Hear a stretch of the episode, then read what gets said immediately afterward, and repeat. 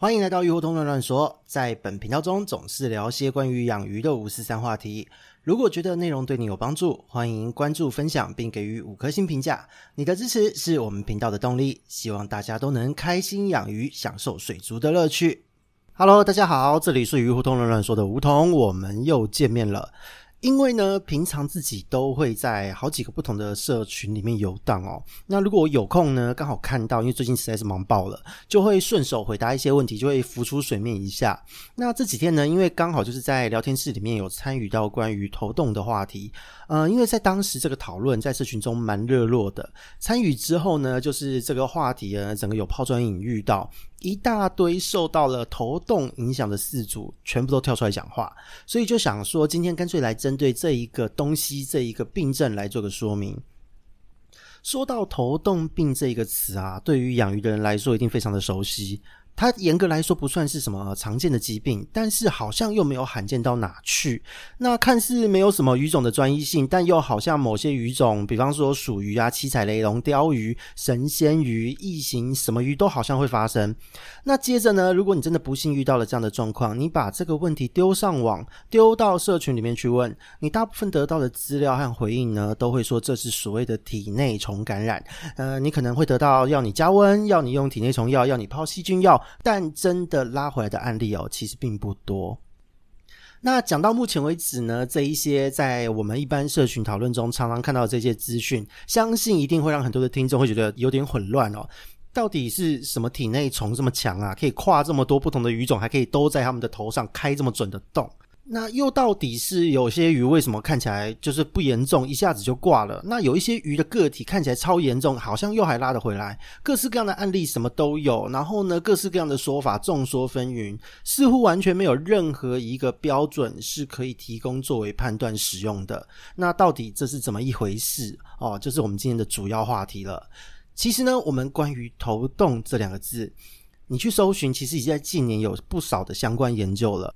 那在小弟的状况之下，因为本来就有做一些鱼病的咨询服务、临床的诊断等等等，所以呢，就是常常自己会看这些研究资料，再搭配自己临床的观察，做一些对应的操作。那在这样的状况之下，也确实得到了理想的治疗成效。所以呢，我们就来正式进入到我们的这个头痛的原理和相对的对策是什么？今天不藏私的分享给各位。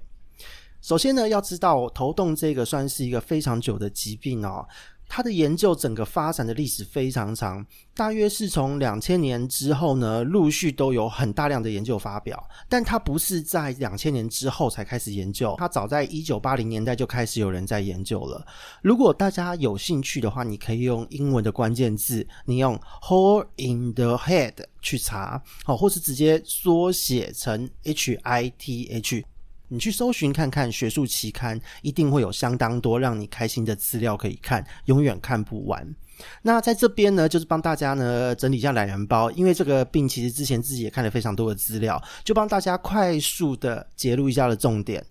大约是在一九八五年代，那在当时的研究中呢，是判断为是细菌或病毒感染。那接着呢，就是在两千年左右的发表，有说啊，那个是鞭毛虫所导致的原虫感染。那这个鞭毛虫是在体内哦，在肝脏、在肠道、在那个呃头部的洞里、体表也都有发现，所以是这个虫咬进去造成的。这是有当时的一个发表。那这一篇研究又是以前小时候，因为二十年前的东西了嘛，到现在一直都还有人说头洞是体内虫感染所所导致的一个依据文章，但是很不幸的哦，就是后来也发现这个鞭毛虫其实根本就是肠道的常在性的原虫，只是鱼随着排泄物把这个虫给拉出来，这个虫出来之后还活着，到处去蹭去咬而已。那总而言之呢，这些研究的结果，其实在这么多年下来的时间呢，都是没有办法完整的被重现，因为就像刚刚讲的，鞭毛虫后来被证实是肠道常在的东西，那在这个洞里面的细菌后来也证实就是一个啊环境中。常在的病原菌，所以并不是那么强烈的一个呃针对性的疾病。那在后来呢，就是研究人员就开始往另外一个方向去走，就是开始往营养代谢体组成做一些相关的分析。然后呢，约莫在两千年后，就是刚刚提到的，出现了满满满哦，关于离病的这些鱼之，它可能对于钙和磷利用的这些研究啊，内分泌，因为那时候大家都会认为说，头部是硬组织，就是钙质嘛，钙质和磷的这个比例如果不对，它就没有很好的的钙质可以让它合成这些东西。好，这是当时一个研究，也有推测它会不会有遗传，结果呢也没有一个结论，因为数据出来和疾病完全没有关联性，所以 sorry 没有办法证实。然后呢，在这之外呢，这段时间那也就做了像是环境啊、滤材，甚至还有代谢效率的一些追踪研究，什么不同的水质啊，调整各种 pH 软硬度，什么都调，给它活性炭用很多。再来就是会推测会不会是有维生素 C 的缺乏、矿物质的缺乏，还有营养失衡等等，什么都有。结果呢，就是整个研究做出来，大家都会觉得，诶，这些问题在这样的饲养状况、他们的实验条件、实验观察之下，虽然都好像有一点关系，但是又没有完全的关联性。所以呢，这个就是整个都冷在那边。那也有人就是开始针对饲料做研究，因为呢，就是以七彩来说。在商业养殖，经常会用一些比较高成本、高蛋白的饵料，要它长得快一点。就比方说是所谓的牛心汉堡。那在这个研究中也有做用牛心汉堡，还有配出来这个牛心汉堡饵料汉堡的这个不同钙磷比哦，去做这一个交叉的实验比对，就是看看呢这个牛心汉堡的蛋白质含量多到少，然后呢这一边的饲料是钙比较多、磷比较多哦，就是各种各样的搭配，结果就发现，不论是实验组还是对照组。不管蛋白质的多还少，所有的实验鱼一点都没有出现症状，完全没有一只鱼头开动。那难道头痛真的就无解了吗？这边就跟各位说，不是这样的。因为其实呢，在这些过去很多篇的研究里面呢。在过去呢，前辈们哦，做鱼病研究的前辈们做了那么多篇全球的学者投入的研究里面，虽然很多的一部分得到的都是一个推测，没有一个具有说服力的结果去直接的定出病因和相关的处理对策。但是呢，学术理论其实本来就是要跟临床的操作状况去搭配比对和测试，才会碰撞出一些新的火花。那因为小弟做鱼病咨询其实蛮长的时间，也十几年，所以呢，就是一大堆过去的临床经验。都可以做一些比对。那因为呢，在近期来咨询的客人也很多，也就有机会可以做蛮多的一些验证。所以呢，在做这种验证的第一步，就是一定要先做好文献检索。你一定要先知道前面的人到底做了哪一些实验的细节操作，特别是他们在做这个实验观察的时候，他们的实验鱼缸都怎么设置的。因为在写一篇科学论文的时候，他会告诉你他是怎么操作这个实验的，他会告诉你这些鱼是怎么养的，哦，鱼缸怎么布置的，水质大概是怎么样。那这个是因为呢，在进行这些实验操作的时候，我们提出了一个假说，我们去判断说会不会是啊高蛋白对于这一个鱼来说可能无法负担，所以导致了头痛的发生。我们就会把其他的变因归零，一次只设计出一个的原因，用这样的方式去让条件单纯化。如果说你的实验设计中环境弄得太过于复杂，这一些会影响鱼体状况的因素多到数不清。因此呢，当疾病的症状发生的时候，你可能根本找不出原因，你可能很难回去推测。比方说，你在系统完整的鱼缸中，到底头痛病是滤材导致的，还是营养导致的，没有人分得清，这个就会很难去做详细的判断，去精准的抓出到底哪一个东西才是真正的关键原因。所以呢，一般在实验操作的时候，一定多半都是力求单纯。至少我们可以一次排除掉一个致病的原因，哦，这个就是很多实验设计的一个主轴。但是呢，我们一般在进行这些临床检查的时候，会面对到的一定会是一整个系统、一整个鱼缸、一堆鱼之间的互动关系，这一大堆原因都会交互影响。所以，如果这个时候啊，你没有先看好前人做了什么资料就做实验，万一你误判哦，你抽丝剥茧的过程中，你根本找不出哪一个是真正的原因，你只能瞎子摸象。那万一你误判了，你给了错误的对策，让客人的鱼因此死翘翘，那个我觉得小弟自己哈、哦、是会遭天谴的啦。所以呢，就刚刚提到的那一些文献哦，在花了蛮多的时间自己看一轮之后，其实就蛮简单的归纳出几个问题的大方向：营养、环境、病原，就是这三个。其实有鱼病概念的人呢，就是一听到就会觉得这个非常的熟悉。这其其实这三件事就是所谓的鱼病三要素。如果你还没有听过这三个要素呢，你可以去听一下我们第二季的第二集，就是针对这个鱼病三要素去做说明。那当小弟呢，或是有这个鱼病概念的人呢，你只要一听到这三个要素同时出现，基本上你就可以推测哦，头痛症呢涉及的其实就是整个养殖管理层面的问题哦，因为养殖管理层面它涉及的其实主要就是鱼个体本身的状况，你养得好不好？再来就是你提供了什么样的环境给鱼，然后环境中干不干净，有没有病源，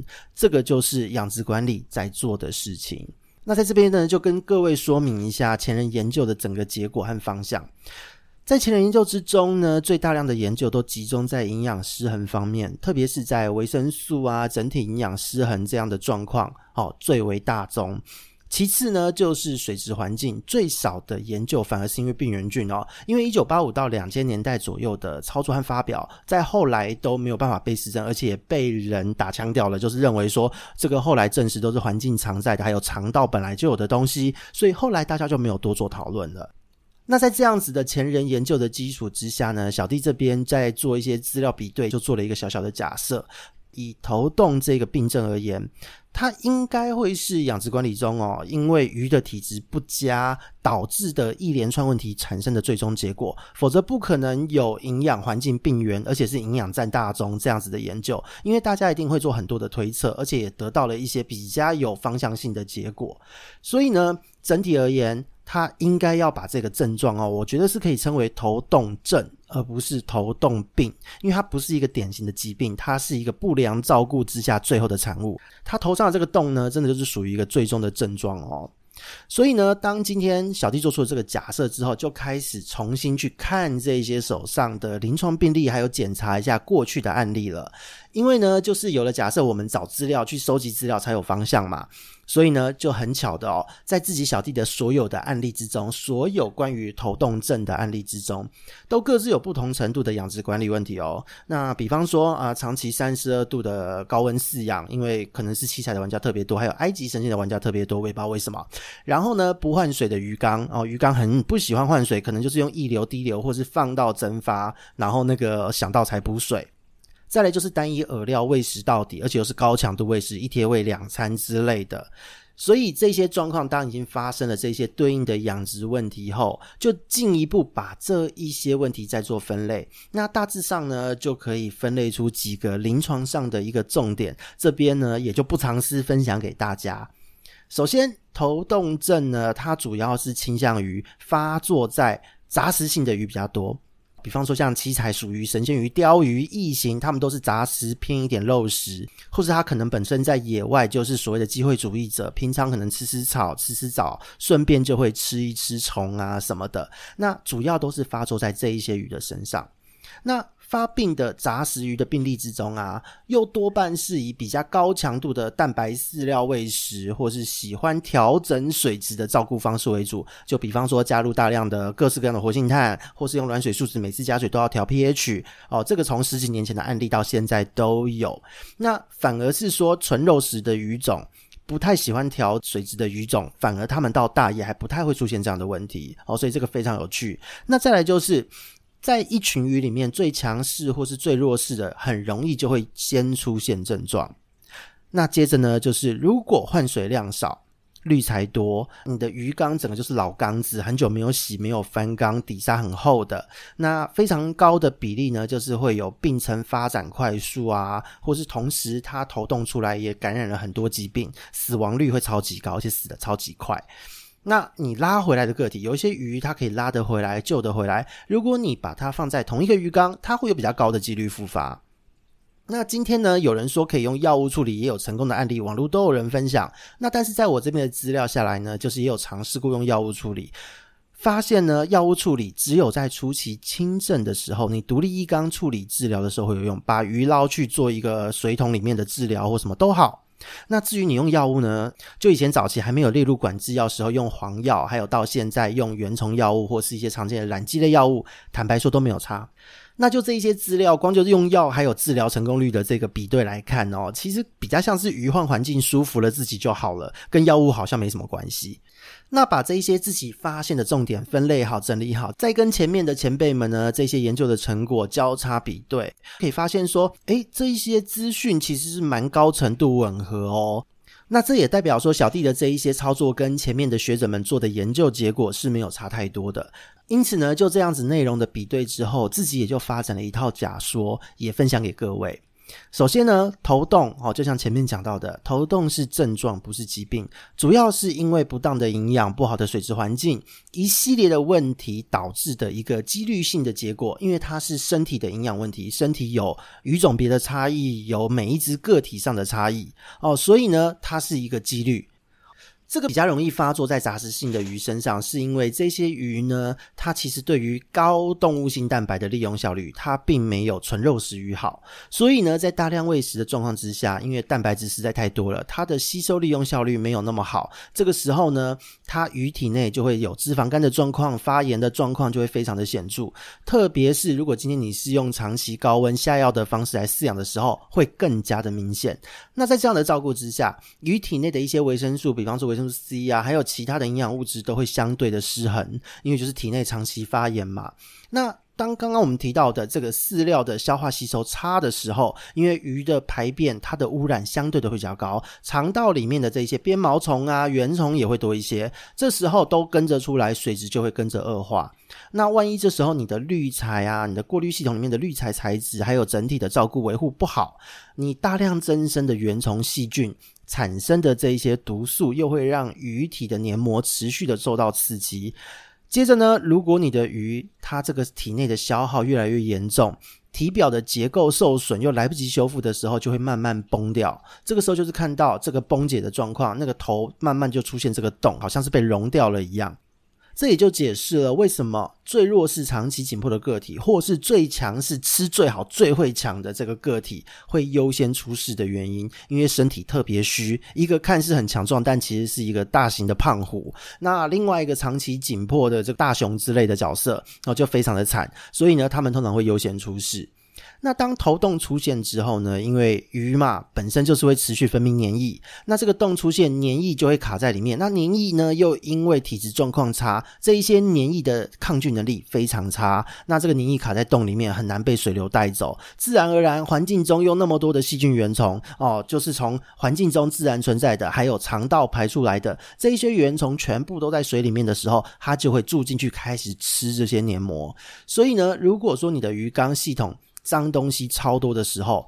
这个时候呢，细菌原虫就会有很惊人的影响力了。这也是可以推测出呢，就是为什么后面都没有人再往病原菌的方向做，因为呢，分菌分虫的时候就是什么都有，又无法被后面的研究重现，因为这些东西可能就是本来在环境中就有，或多或少而已。再来就是可能鱼的肠道也有一大堆，它只是因为状态已经很差，排出来，排出来又跑到了这个洞里面，所以在这样的状况之下。就是研究没有办法被重现，然后呢，这些虫都没有办法被精确的定位出来。那同时呢，又解释了为什么在临床方面呢，同一个缸子特别容易反复发生。然后呢，你隔离出去反而就没事，因为说真的，在同一个缸子，你系统就那个样子，你没有去整理好你整个系统，把这一些污染减少的时候，这些原虫群就会特多。那你把鱼隔离出去，因为环境中的刺激物少了，它反而比较舒服，没有事。那这时候呢，如果他身上的洞已经开了，不管用什么样的药物，只要你是药物，因为它的重点是他的身体舒服，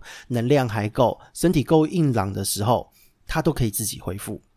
那在最后呢，就是如果你都没有早期的治疗、早期的处理，没有趁他内耗殆尽前，能量都用光前赶快处理的话。就会有两种可能，一个是洞被细菌感染，鱼会早死；再来就是鱼内耗到没有办法存活，直接早夭，整个就会变成一种恶性循环。那说真的哦，这其实跟人类的糖尿病蛮像的，伤口不会好啊，免疫力会下降啊，早期好像很好搞定，但是如果你今天错过了这个黄金时间点，就很难回得来，可能严重的话还要终身洗肾等等等。那糖尿病会怎么发生？吃越好，越不给它代谢，都越不去运动，就越是容易发生。所以呢，在这样子的状况之下，其实就跟这个头痛症的症状，它的发病原因是蛮像的。所以讲到这边呢，相信就是各位听众对于头痛症的概念，应该已经重新建立了一轮。那在小弟这边呢，其实就是在察觉了头痛症跟养殖管理好不好之间是有密切关联这一件事情之后，其实后续的对策就好办了。那这些对策其实也是在频道里面哦多次倡导的一个饲养概念。你可能就是选择适当的滤材种类和适当的滤材数量，那适当的一个温度，还有光周期、光照。那再来就是营养一定要适当。那重点是它有没有吸收利用，而不是一昧的提供营养就好。那再来就是不要没事手贱去烦它，然后呢，也要慎选混养室友，或是提供一些不同的布置物，增加造景的复杂度，让这些鱼都可以各自安好。只要呢注意不要让鱼不开心，大致上呢都不会有太大的问题哦。头痛的出现几率会非常的低。那以小弟而言，至少也快十五年以上养的鱼没有发生这个问题了。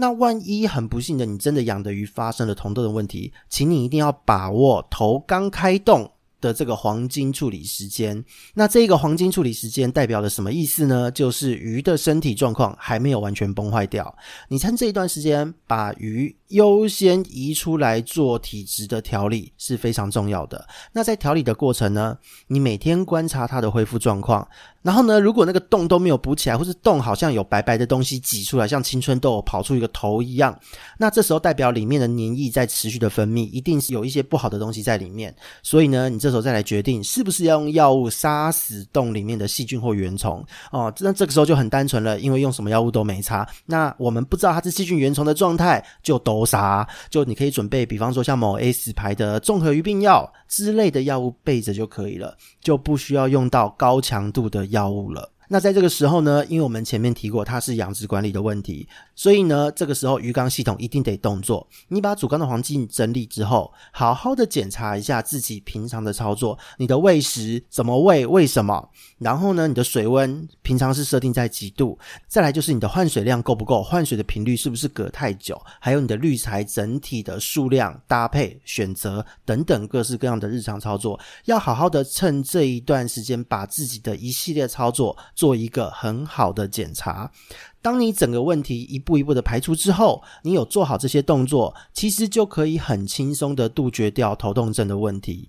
所以呢，我们今天的鱼病话题，针对头痛症的整套说明，就到这边告一段落。但是呢，最后要碎碎念一下哈，因为这一集心血蛮多的，有了大量的自己的临床资料库整理，加上期刊的整理。如果呢能帮上忙，小弟感到非常的荣幸，欢迎自由抖内啊，欢迎自由抖内。然后呢，也欢迎各位就是订阅、按赞，而且一定要帮小弟多多的分享出去。因为呢，这个概念其实我觉得是在临床上蛮受用的。小弟用这一套方式，只要是呃有在对的时间来找小弟做一些相关的咨询，其实目前都还没有没拉回来的个体哦。所以其实大家要注意养殖管理要做好，掌握住这个黄金的处理时间非常重要。所以呢，我们这边是鱼活通乱乱说，我们下次见，拜拜。